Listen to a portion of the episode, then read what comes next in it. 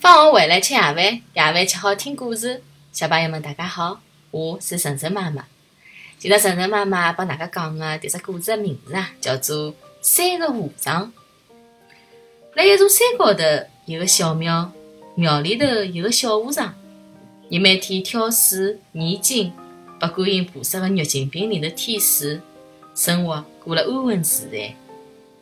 勿久，有一个上级和尚来到庙里头。伊一到庙里头呢，就到处寻水吃，一记头就拿水缸里的水吃了个底朝天。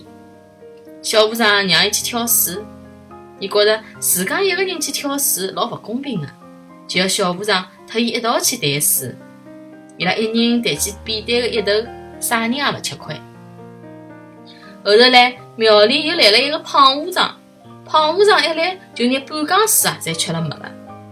上级和尚叫伊到山下头去挑水，胖和尚好不容易拿水挑上山，又觉着水部干得来勿得了，于是没熬牢，拿水又吃光了。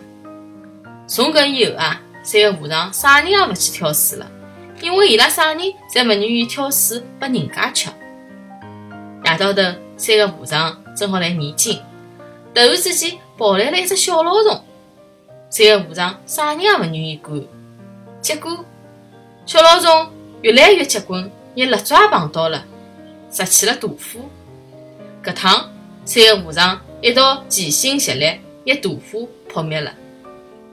后头来，三个和尚啊想到了一个好办法，伊拉装了一只镐盘，将水吊上了山。搿记啥人也勿用去挑水了。小朋友们。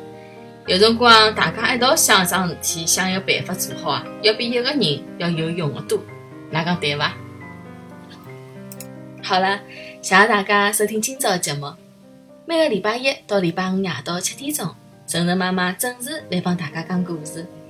请订阅晨晨妈妈辣海喜马拉雅的频道，或者关注晨晨妈妈的公众号“上海 Miss Story”，也就是上海人特子故事的英文单词组啊。今朝节目就到搿搭啦，再会。